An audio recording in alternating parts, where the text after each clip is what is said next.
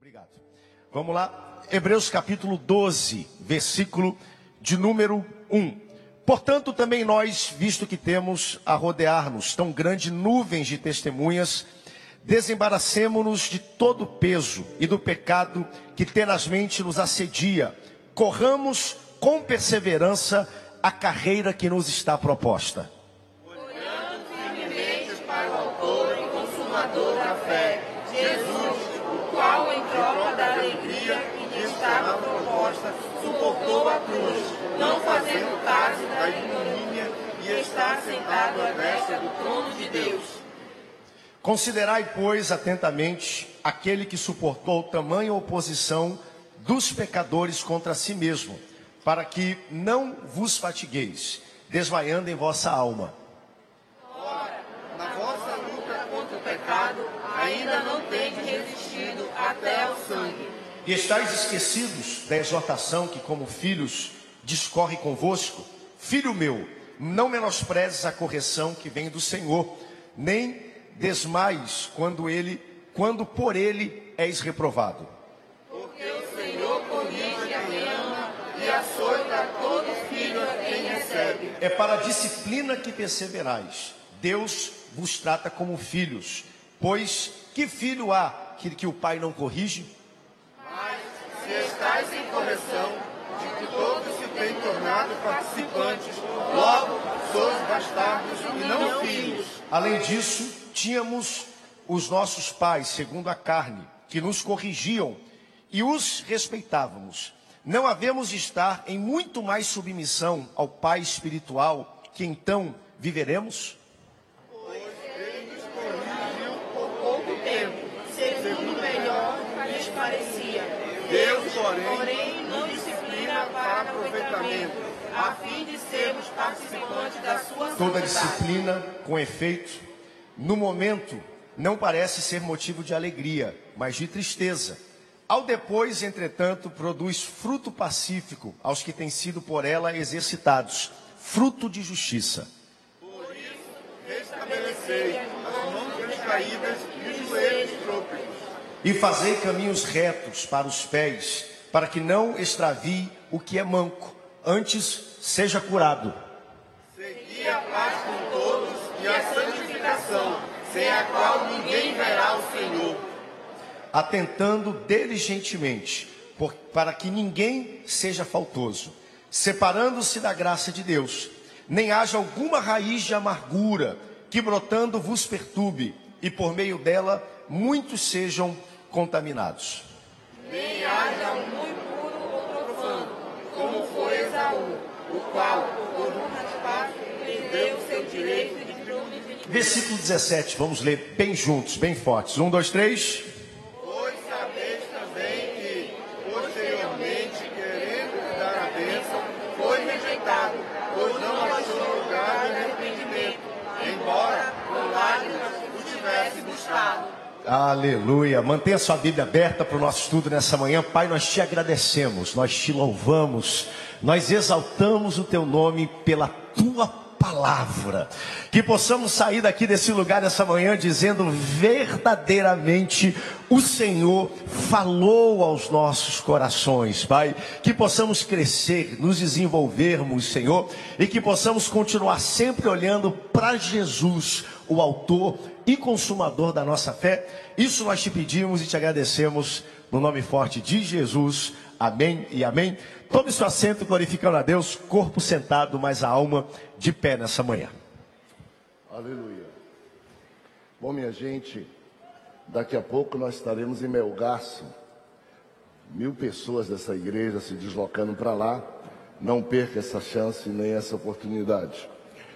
Também não nos esqueçamos de orar para Deus nos abençoar durante toda a celebração dos nossos 111 anos. Muita gente se deslocando para Belém. Nós vamos ter a nossa Assembleia da Convenção da Assembleia de Deus no Brasil, muitos pastores do interior do estado e também de outros estados do Brasil. Já estamos nos aproximando do final do estudo da carta aos Hebreus, como todos percebem, estamos no capítulo 12, só falta um capítulo. E aqui vocês já viram, tem uma porção de coisas que vocês poderão é, aproveitar depois, enquanto estão estudando, né? Se quiserem, olha só, uma perfeita biblioteca de estudo e de comentários do livro da Bíblia, que é mais agradável, todas elas você manuseando, conhecendo bem, ótimo. Para você também colocar e embelezar sua biblioteca, pode encadernar, bonito, tem gente que ainda usa. E claro, você tem aí no seu aplicativo todo esse material também, né? E aqueles que estão copiando a Bíblia, ao final, olha só que coisa boa, quatro volumes, é a Bíblia toda, você encaderna nesse tamanho grande, os que gostam, e os que gostam de um tamanho menor, como eu, do tamanho da Bíblia, aqui está estão os meus livros aqui todos. Aqui um dia eu vou encadernar minha Bíblia toda. Eu vou copiando, pedacinho de papel, levo para viagem e nem dói. E vai copiando toda a Bíblia. Meu livro de Hebreus já está aqui, Tiago já está aqui, e eu vou copiando, sabe, todos vocês, dez versículos por dia. Em oito anos, você nem sente, terá toda a Bíblia pronta. Assim como você estuda conosco aqui, quem pode vir, durante oito anos a gente manuseia, estuda toda a Bíblia. Hoje, o capítulo 12 do livro de Hebreus, que é um tesouro como todos os demais capítulos. Aqui, puxa um pouquinho só mais para um pouquinho só para trás, para dar uma profundidade, um pouquinho só. Vamos então, juntos, coloca aí no telão bem forte para a gente dar uma dinâmica. Ah, o título da nossa lição de hoje é qual?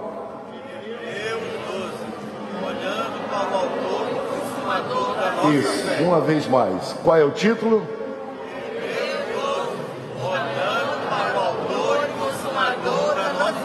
E desse capítulo 12, que é o título do nosso estudo, a gente tira um versículo que a gente considera de ouro, chave. E qual é o textuário de hoje?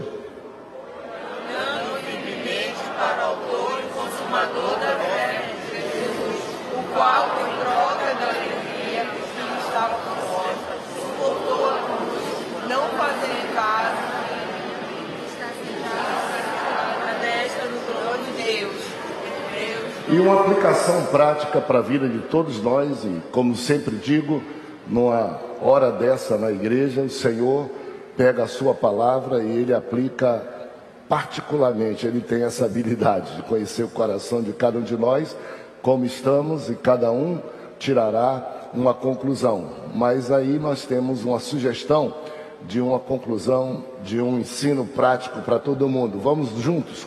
Verdade prática.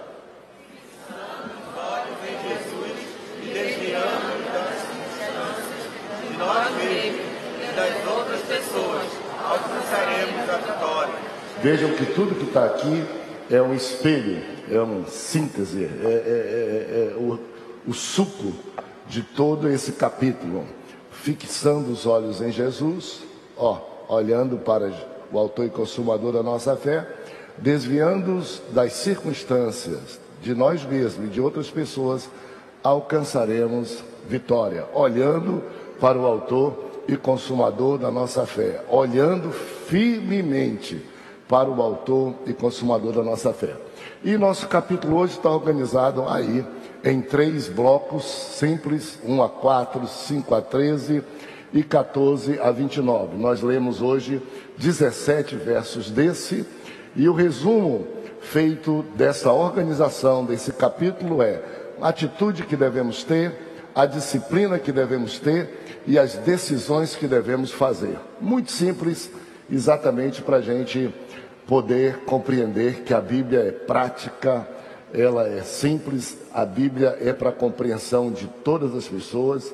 Às vezes a gente diz que não compreende o que lê porque a gente despreza o que a gente entende e fixa os olhos só em alguma coisinha que chama atenção que a gente não entende. Aí a gente perde o tempo todo querendo descobrir aquilo que às vezes a gente não entende e perde a noção geral do ensino da Bíblia. É, por exemplo, hoje nós temos uma palavra que é uma palavra não muito comum, nem para a gente escrever e nem para a gente pronunciar: ignomínia. Durante muito tempo eu dizia ignominia, né? Como sempre, a palavra certa é ignomínia e, e ela é, se você não encrencar com ela, nós temos essa palavra que é vergonha, opróbrio. Significa isso, não é? Opróbrio, vergonha, oposição.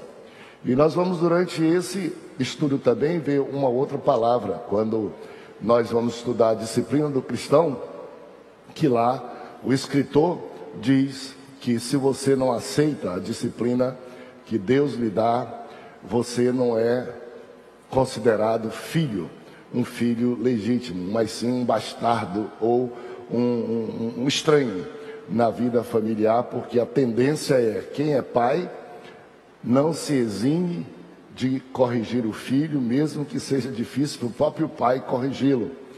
E quem é filho atenta para a correção do pai, mas quem não é, é estranho, nem sempre valoriza a correção e o conselho do pai. Vamos lá então, nessa nossa corrida, quais seriam as atitudes que nos levariam a olhar para o autor e consumador da nossa fé, o que nós devemos fazer. Vamos lá então, 12, o verso de número 1. Leiam, por favor, para mim, alguém. Portanto, também nós, visto que temos a rodear-nos tão grande nuvem de testemunhas, desembaraçando-nos de todo o peso e do pecado que eternamente nos assedia, corramos com perseverança a carreira que nos está proposta. Vejam só então quais são as atitudes que nos são sugeridas: deixar o embaraço e pecado. Ah, na, na versão que nós estamos lendo, deixar o peso e o pecado. Em segundo lugar, correr com perseverança. E em terceiro lugar, sempre olhando para Jesus. Leia o verso 2 também para a gente esgotar essa leitura aqui do, do, do primeiro tópico, da primeira grupo de verso 2. Olhando firmemente para o autor e consumador da fé, Jesus, o qual, em troca da alegria que lhe estava proposta, suportou a cruz, não fazendo caso da igomenia e está sentado à destra do trono de Deus. Vejam bem que no domingo passado nós lemos e nós estudamos o capítulo 11. E o capítulo 11 é a galeria dos heróis da fé, que começa com Abel, portanto, o primeiro, segunda geração da criação e vai até o fim do Velho Testamento. E esse capítulo, ele continua no capítulo 12. Todos vocês são cientes de que quando a Bíblia foi escrita, ela não tinha essa classificação de capítulos e de versículos, não é? A essa altura todo mundo tem essa ideia. Essa carta de Hebreus, ela foi toda escrita e você teria que lê-la toda para poder entender todas as coisas. Depois, com a modernidade, para que a gente pudesse ter um livro, para que eu pudesse dizer para vocês hoje, a gente vai estudar essa, esse, essa parte esse pedaço do livro de Hebreus, alguém muito responsável pegou e classificou cada livro por capítulo e cada capítulo grande por versículo. Então isso é feito com muito critério, mas é aleatório, não fazia parte da Bíblia Sagrada, portanto, era originalmente a gente para estudar, a gente se comprometia de estudar o livro todo para entender e não tinha como a gente localizar de modo tão fácil desse jeito. Então, o capítulo 11, ele não se esgota no capítulo 11. Ele nos inclui no capítulo 12, nós somos incluídos nessa lista e nessa galeria de heróis da fé. No, no ensinamento de domingo já foi é, demonstrado isso para você. Mas agora, na prática, nós entramos nessa galeria da fé como a continuação dessa galeria da fé. Portanto, os heróis da fé do nosso tempo não são os heróis daquele tempo. Ah, os heróis daquele tempo servem de exemplo para que nós sejamos os heróis da fé, homens e mulheres, no tempo de hoje. E como é que o escritor sagrado começa nos incluindo? Inclusive ele. Olhe como é que ele começa. Portanto, também nós, até o escritor, que não se incluiu nominalmente no capítulo de número 11, porque o capítulo de número 11 ele se encerra lá com o Velho Testamento, ele diz também nós. Se foi Paulo, é Paulo que está dizendo, também nós, também eu, Paulo, também todos nós que vivemos nesta época, e hoje eu estou dizendo para vocês, também nós, também nós na nossa época.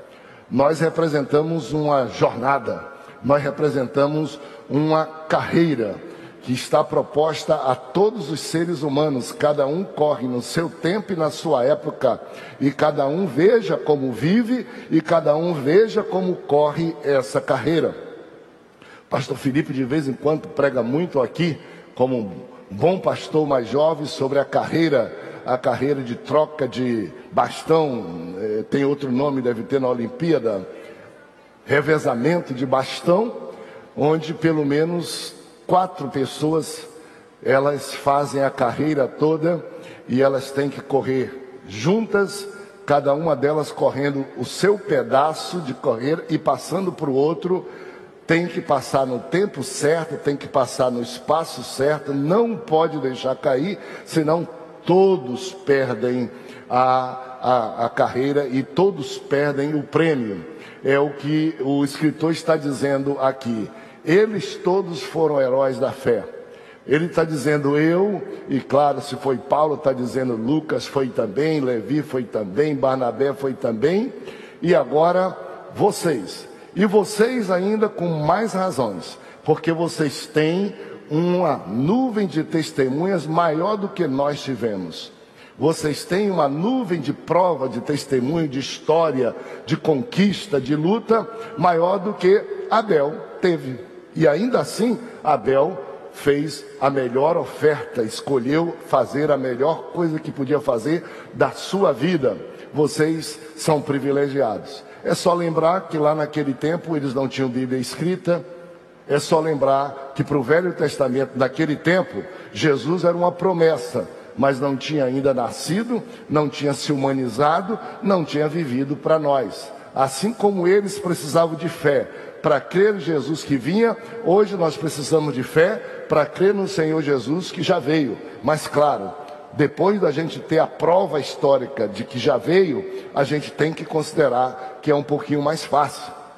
Ainda assim, lembrem-se, que quando Jesus ressuscitou, Jesus compareceu num culto no dia de domingo, os discípulos estavam fechados com medo, e Jesus compareceu naquele culto sem pedir licença, também sem precisar que abrissem a porta, e ele chegou e disse: Pai, seja com vocês. E aí, estava faltando naquele culto um crente, um dos doze apóstolos, mais do que crente, apóstolo chamava-se Tomé. E os irmãos saíram, como nós vamos sair hoje do culto aqui, vamos encontrar alguém que não veio, alguém vai perguntar da gente como foi o culto da família escola dominical, nós vamos contar para ele.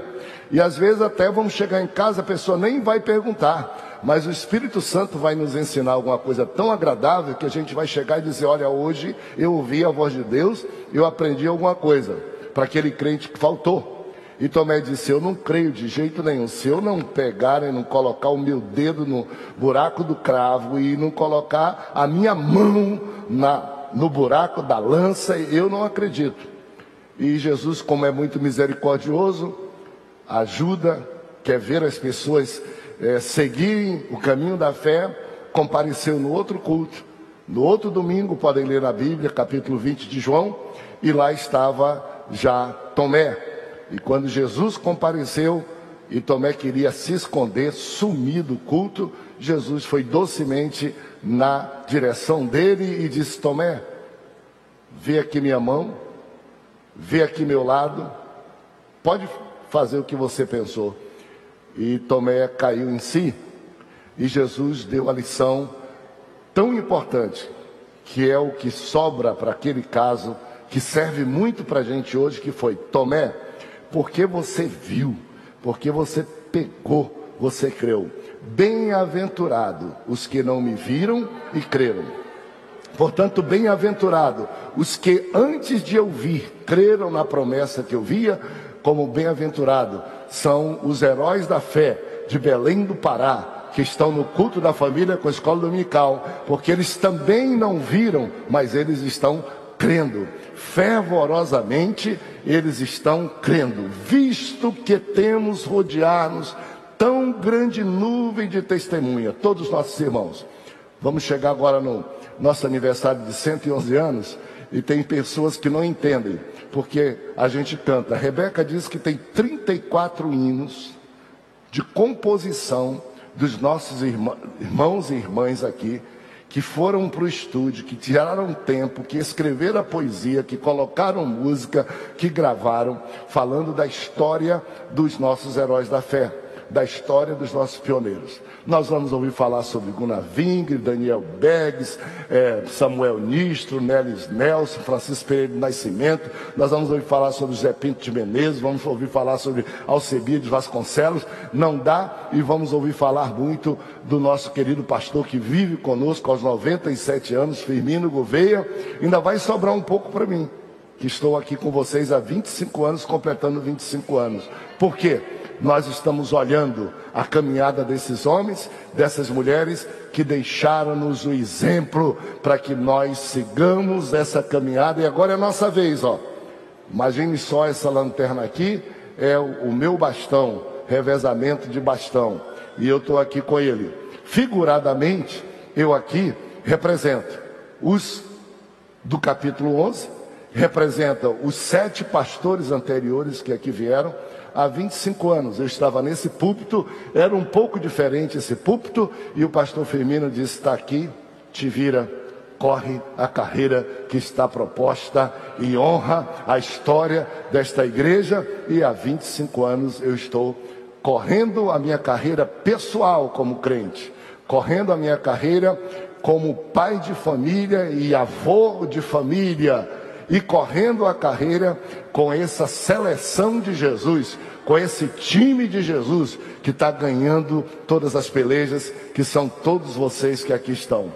Então nós somos chamados para correr a carreira que não é individual. A carreira, ela, nesse nosso caso, ela nos permite correr a nossa carreira, mas também influenciar, dar as mãos, ajudar, colaborar, para que todos possam ir correndo a carreira da fé que nos está proposta e diz a palavra como nós já estudamos, deixando todo o embaraço que fica.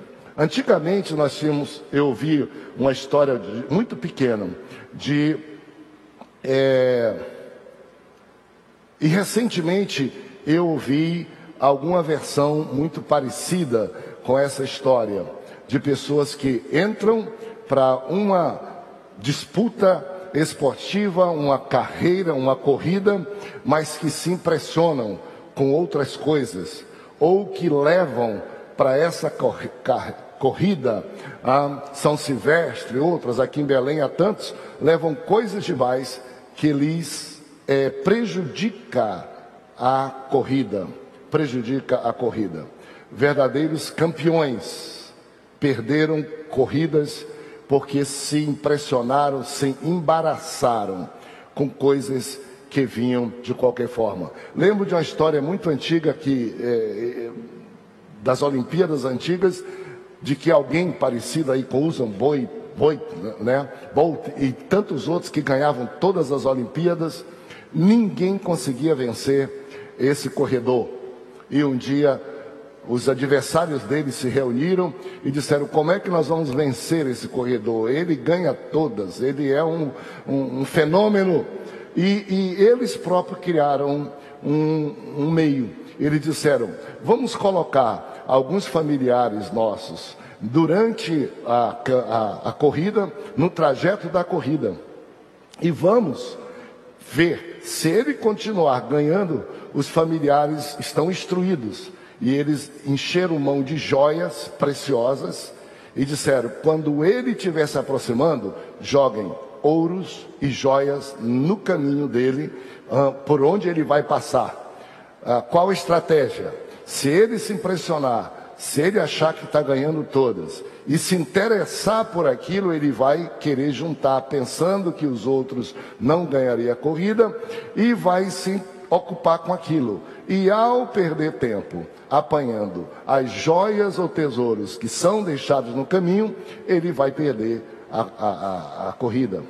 Por isso que a Bíblia diz: deixa todo o embaraço e todo o pecado, deixa todo o peso. Ou seja, vá, você tem direito de ser feliz, vá, eu e você temos direito de pensar numa família, vá, eu e você temos direito de pensar numa profissão, vá, eu e você temos direito de pensar no estudo, vá, eu e você temos direito a pensar em bens, mas quando isso começar a comprometer a nossa carreira de vida eterna, porque isso fica tudo aqui, vamos saltando vamos largando, não vamos nos impressionando, não vamos ficando amarrados, embaraçados com isso, porque isso chama-se peso. Embora isso não nos afaste de Deus, isso atrasa a nossa corrida, porque para afastar de Deus, para fazer um abismo entre nós e Deus, só o pecado, mas o embaraço, o peso, os interesses desse mundo. Lá em Mateus, o Senhor Jesus disse: Não suceda que quando o filho do homem vier, vos encontrem preocupados demais com as coisas desta vida. E cada um de nós sabe, quando a gente começa a transferir a nossa esperança de Deus para bens, de Deus para riquezas, de Deus para prazeres ou de Deus para fama, a gente sabe que a gente está esfriando. A gente sabe sim. Cada um de nós, dentro de nós, tem um termômetro. Eu tenho. De vez em quando as pessoas chegam comigo, pastor, me explique qual é o segredo, eles acham, do sucesso da sua vida espiritual, do sucesso do seu pastorado. Eu disse, eu vou te explicar. Esse segredo você também tem. Ele disse, mas como? Eu não sou pastor, eu sou novo convertido. Eu digo, pois é, olhe dentro do seu coração, que a Bíblia diz que o seu coração está, é a residência do Espírito Santo de Deus. O seu coração, você tem a presença de Deus através do Espírito Santo. E, e, e você tem condições de sentir, porque a Bíblia diz: primeiro, não entristeça o Espírito Santo. Segundo, não anule e não apague a voz, não imudeça a voz do Espírito Santo. Todos nós temos. A diferença é que sensibilidade a gente dá a esta voz. Porque o Espírito Santo é sensível. Primeiro, não entra no coração se você não abrir. Jesus diz: Estou à porta e bato. Segundo, também quando ele entra, não é qualquer pessoa que tira ele de fora do seu coração, de jeito nenhum. Diz: Quando vem a mim, ninguém me arranca de mim, ninguém me tira fora. Mas, quanto ele está aqui dentro, ele é o nosso termômetro. Ele é que vai nossa caminhada. A gente sabe quando a gente entristece, volta para poder alegrar. A gente sabe quando a gente começa a dizer: cala a boca, eu não quero te ouvir. A gente silencia, a gente extingue o Espírito de Deus. E quando a gente faz isso no coração, nós estamos no limite de nos afastar de Deus, porque o temor do Senhor é o que nos mantém diante dele.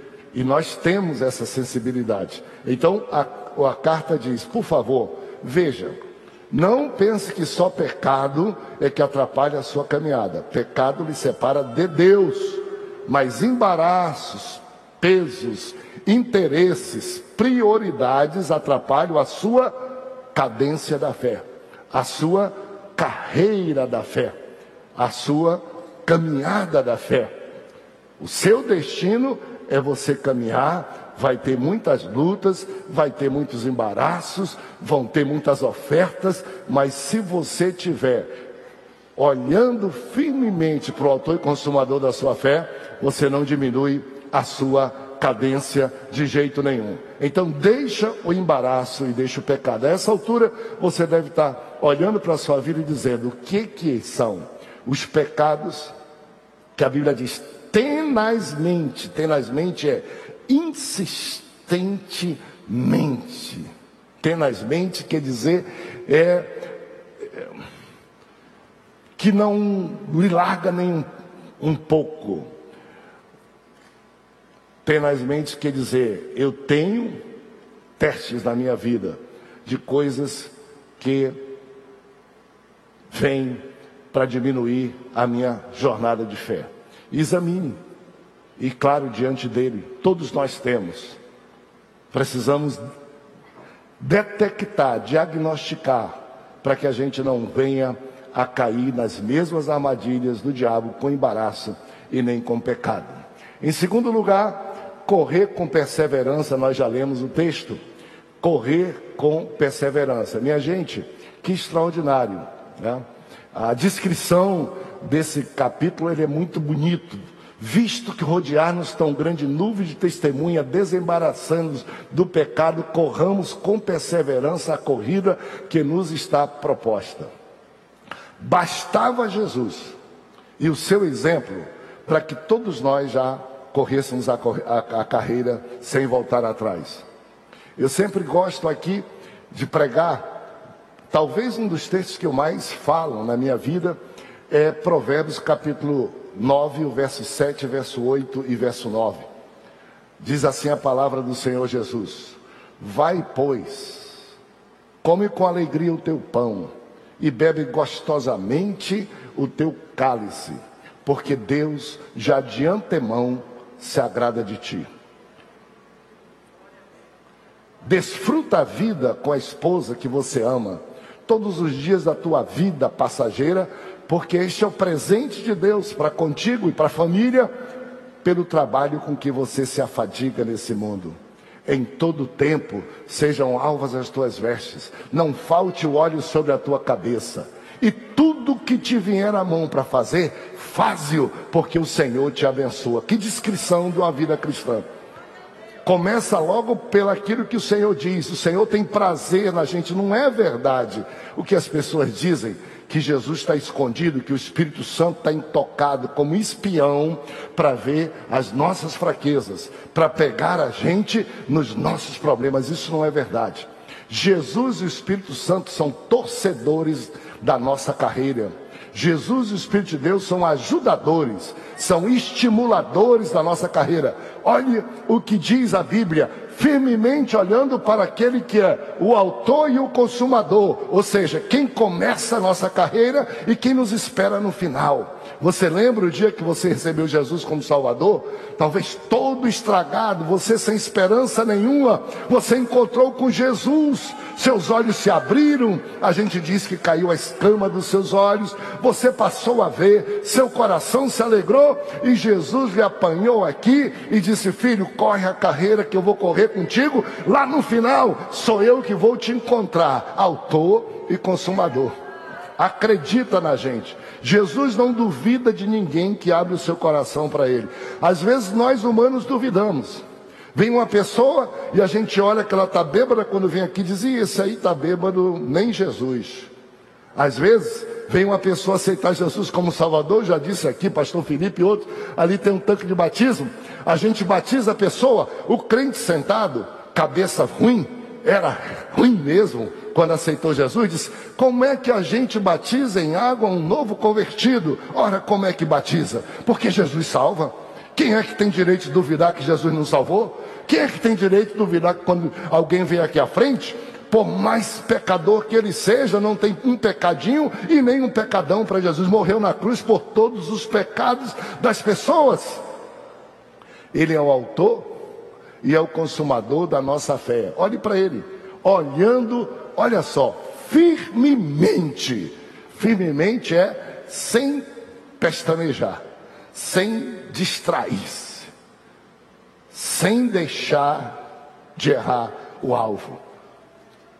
Diga comigo, eu estou olhando firmemente para o autor e para o consumador da minha fé. Eu estou olhando para Jesus. Para mim bastava Jesus nessa caminhada. Eu sempre digo: se você não acredita, nessa arena da vida, ora triste, ora doente, ora mais frágil, ora mais forte, ora com dinheiro, ora sem dinheiro, ora com bom emprego, ora sem emprego. Você está correndo, não pare, não volte atrás, não desista, vá em frente. O milagre está no próximo passo. E se você precisar olhar, olha o que diz a nossa verdade prática, aumenta aí. Se precisar olhar, Fixe os olhos em Jesus, desvie da circunstância, desvie de você mesmo e até de outras pessoas para você alcançar a vitória. Porque o bom mesmo é que você esteja olhando em Jesus, Ele está te esperando lá, e no meio da caminhada, se você estiver olhando por Ele, Ele vai estar sentado numa arquibancada desse estádio que você está correndo, que alguém disse que você vai morrer, e Ele está aplaudindo e dizendo: Vai, meu filho, vai, minha filha, no que depender de mim, vai. O diabo não tem poder sobre você, a morte não tem poder sobre você, os problemas não têm poder sobre você. Vai, Ele é um estimulador da carreira cristã. Por isso que a Bíblia diz: vai ser fiel até a morte, porque eu já tenho a coroa da vida para você. Ele próprio disse: ó, não perturbe nessa caminhada. Na casa de meu pai há muitas moradas, eu já preparei a tua. Você só não vai se não quiser. No que depender de mim, do dia que tu aceitou Jesus, já tem o teu lugar no céu. Por isso a gente diz: o nome já está escrito no livro da vida. Eu vou lutar por você. Se você entrar nas águas, elas não submergirão. Se você passar pelo fogo, não queimarão. Chama no can. Não, você vai vencer. Você é um vencedor. Então continue olhando firmemente para Jesus. Vamos lá então, a nossa disciplina, é preciso ter disciplina. Não é de qualquer jeito que a gente corre essa caminhada essa corrida toda. Paulo diz que todo atleta a si mesmo se disciplina, a si mesmo treina, a si mesmo é, é, corre e se correr desobedecendo a regra, não chega e é desclassificado. Nós temos que ter uma disciplina. O interessante é que na nossa igreja, às vezes, principalmente em tempos mais antigos, e às vezes algumas igrejas menores, a impressão que se tem é que a disciplina é uma foice na mão de pastores e de líderes para penalizar pessoas quando elas têm algum tipo de fragilidade. E a palavra disciplina não tem muito a ver com isso. Eu não sei quantos de vocês aqui lembram, mas quando eu estudava, suponho que hoje ainda é assim, tinha caderneta de chamada. Vocês lembram? Quase sempre era azul de cartolina, a professora abria, um negócio estranho. Lá tinha o nome da gente para fazer a chamada. E na, e na capa daquela caderneta tinha a escola, tinha qual era a série, qual era o período que você estava no estudo, e aqui tinha disciplina. E quando tinha disciplina aqui era português, ou matemática, ou história. O que, que quer dizer? Isso aqui está dizendo que é pena? Isso aqui está dizendo que é armadilha? Não, isso aqui está dizendo que é instrução. Disciplina quer dizer instrução para levar você adequadamente para você conseguir chegar ao seu objetivo e ao seu alvo. Disciplina é instrução. Mesmo quando essa disciplina significa, como diz, nós vamos ler agora, a disciplina dói na verdade, disciplina não pode ser usado para matar, para desanimar ninguém. Ao crente frágil, já quase morto e manco, basta-lhe a sua situação. Nós e Jesus só temos o direito de sermos bons samaritanos, para dar a mão, para ajudar. Para botar gente no inferno, basta o diabo. Eu não sou do time dele, eu estou é na porta do inferno. A minha igreja edificarei e as portas do inferno não prevalecerão contra ela. Meu papel é estar tá na porta do inferno, a pessoa está sendo puxada, escorrendo e eu estou trazendo para cá. No que depende de mim, sou do time de Jesus. Vai para o céu puxado, vai para o céu que for. Meus filhos vão para o céu, meus netos vão para o céu, minha casa vai para o céu. Eu e minha casa serviremos ao Senhor. Não tenha medo de se identificar com alguém frágil na fé. Pelo contrário, coloque no ombro, como fez o bom samaritano, porque disciplina é estímulo, é nova oportunidade, é força, é perdão, é fortificante, é vitamina para alguém que já está ferido à beira do caminho. Vamos ler então, por favor, coloque aí para que todos lá vejam. Vamos ler 12 e 5, por favor. E estás esquecido da exaltação que, como a filho, discorre convosco. Filho meu, não menospreze a correção que vem do Senhor, nem desmaieis quando por ele és reprovado. Verso 6, pode ler também, 7. Porque o Senhor corrige a quem ama, e açoita todo filho a quem recebe. E para a disciplina que perseverais, Deus vos trata como filhos, pois, pois que filho há que o pai não corrige. Vejam que coisa boa, coisa extraordinária. A disciplina do cristão ou a disciplina cristã, a mesma coisa. A, a igreja não pode viver sem disciplina, de jeito nenhum. E a disciplina deve ser festejada, é isso que está sendo dito aqui.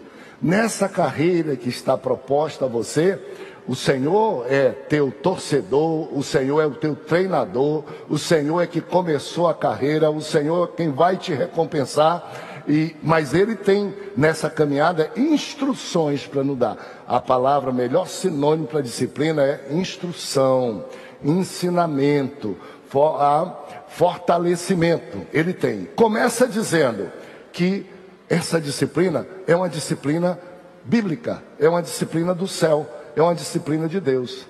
Tem crente que é masoquista. Tem crente que diz, de vez em quando eu, eu consigo. Alguns eu entendo, outros eu não entendo. Às vezes vem aqui e prego a palavra do Senhor, não tenho dúvida nenhuma que Deus é misericordioso, até quando eu estou muito frágil, Ele usa a Sua palavra, Ele encomenda a Sua palavra, eu me, me dedico para que não se perca tempo e não se use o tempo errado da igreja quando vem aqui. De vez em quando eu vou com algum irmão, termino o culto, o irmão diz, pastor, mas hoje o senhor está me inspirada como nunca. Eu digo, ore por mim. Ele disse, porque hoje o senhor usou chicote, pastor. O senhor meteu chicote no lombo daquele, daquela. Estava precisando. Eu, eu gosto é disso, pastor, é do chicote. E, e às vezes, pregadores gostam de imaginar. Eu vou atender a galera que gosta do chicote. Às vezes Deus nem tem chicote para dar, mas ele usa o azorrague para poder ter qualquer tipo de popularidade. A Bíblia diz que Deus disciplina também com amor. Deixa eu falar para vocês uma coisa. A maior chicotada em alguém que não está seguindo a Jesus de acordo com a norma é ele sentir que ele está perdendo de desfrutar o amor que Deus tem para ele ele sentia a disciplina do amor. Nem sempre o pai que é violento, ele disciplina, ele bate, ele castiga, mas ele não disciplina, ele não ensina, ele não instrui de jeito nenhum. Deus é diferente. Ele castiga junto com a disciplina na proporção que é. Ele comparece assim diante de nós. E o que a Bíblia está dizendo é: a disciplina é bíblica, é bíblica. E prova que nós somos amados pelo o Senhor. A verdade é essa. Eu estou com oito netos. E eu lembro dos meus filhos. Você olha o Joãozinho aí, tem muito do Felipe. Tem muito deve, da Luana, são mistura de todos aí. Mas tem muito do Felipe. Eu consigo lembrar quando o Joãozinho me encara de algum jeito. O Felipe era assim. Felipe não, não era. E não, não queria dizer que ele era mais ruim do que ninguém. É o tipo de personalidade dele. Ele tufava o peito até hoje é e encarava a gente. Ah, Para o Felipe tinha que ter palavra forte. Eu não lembro quantas vezes eu, eu bati no Felipe, não. não, não se fiz, não são muitas. Não sou muito disso. Porque para mim parecia, para mim parecia que ele queria que eu batesse nele para ele se fazer de vítima e encarar ele pau a pau aqui com ele, ou dizer, doía mais do que castigar. mais do que castigar. O André já era diferente. O André não, não, não podia encarar muito, ele não encarava muito. Mas ele, sonso, fazia o que ele queria. Interessante, cada filho é totalmente diferente um do outro, a gente tem que aprender como é que é. E o André era diferente. Se eu quisesse disciplinar ele, eu tinha que dar uma palavra de amor para ele, para desprogramar ele. Ele só chorava quando eu dizia alguma coisa mais amorosa para ele. E claro, de vez em quando eu fazia assim na cabeça dele um biquíni de papagaio para os dois, ou um psss. Cada um de vocês sabe como é. Deus conhece cada um de nós. Ele sabe como funciona. O que é que a Bíblia diz? Não é possível correr a carreira cristã sem que haja correções, sem que haja instruções. Não pode qualquer pai só bater, machucar, isso não resolve. E todos vocês sabem disso. Mesmo quando a gente vai corrigir uma pessoa, só na mesma, na mesma hora. Meu pai, minha mãe, meu pai raramente, mas quando ele tirava o cinto, marcava. Eu digo que eu sou sobrevivente. Meu pai está no céu, o nome dele era Severo. Mas parecia que para ele ser santo, ele tinha que fazer de mim uma vítima. Ele era corrigia muito pesado. Minha mãe totalmente diferente, como sempre. Eu não diria que a totalidade, porque tem pai que não, não faz nada e aí a mãe tem que, que vir. Quando a mãe tem que fazer tudo, ela, ela assume posição de pai e de mãe às vezes mais. Minha mãe só batia de chinelo havaiana e ela levantava o chinelo desse tamanho e fazia força diante do papai para ver que estava batendo. Quando chegava aqui, nem tocava na minha mão e me dava 12 chineladas, 13 chineladas, quantas ela quisesse. E tinha uma diferença. Minha mãe, quando ia corrigir a gente, ela não batia e eu dificilmente chorava. Ela que chorava quando tinha que bater. E meu pai, da mesma forma. Tal como dizendo, meu filho, é difícil para mim fazer isso. Eu amo tanto você. O que eu gostaria é de não precisar chegar a um momento de sua desobediência que eu precise corrigir você, ferindo você. Mas como esse é o único remédio que me resta para que você possa realinhar a vida e ver que você não pode caminhar para ir porque eu te quero comigo em casa ou no céu, eu farei isso. Para Jesus, é muito triste ver um crente manco, um crente desanimado, um crente que para no caminho, um crente que volta para trás. Ele morreu por você. Deus amou de tal maneira. A Bíblia diz: ninguém prova maior amor do que este por mim tendo Jesus morrido por mim quando eu era desconhecido, pecador.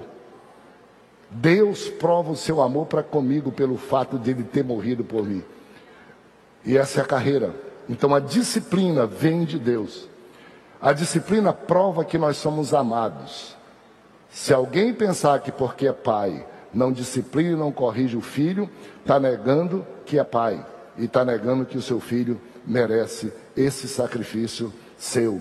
Corrija, oriente, dê instruções, enquanto o caminho está possível. E vá em frente nessa jornada. Por quê?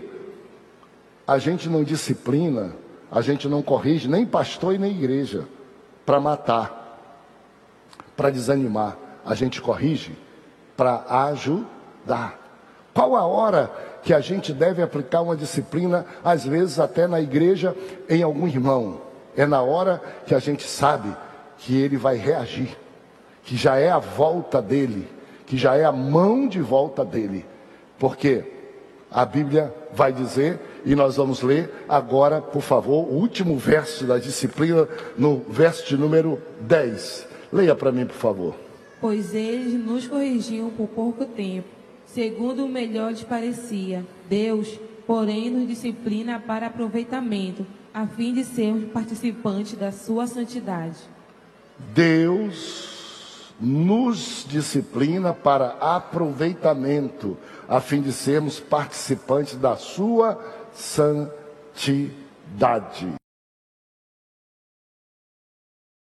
Parece ser, não ser motivo de alegria, mas de tristeza. Depois que tem sido por ele exercido fruto de justiça. Atenção! O que é que tem que motivar uma disciplina, uma correção? Se você for patrão, pense um pouco nisso. Se você é pastor ou é líder na igreja, aqui está a regra. Se você é papai e mamãe, olhe só essa regra, verso de número 12 e 13. Você deve ter sua Bíblia aí no seu aplicativo. Nós não vamos colocar muito aqui na tela para não ficar os crentes preguiçosos demais. Daqui um pouco ele diz: Eu vi na tela da igreja e não sabe que está na Bíblia. Né? Vai ficar a lembrança disso, por isso a gente lhe leva para cá. Olha o verso 12. Por isso, restabelecei as mãos descaídas e os joelhos trôpegos, fazei caminhos retos para os pés, para que não se extravie o que é manco antes seja curado.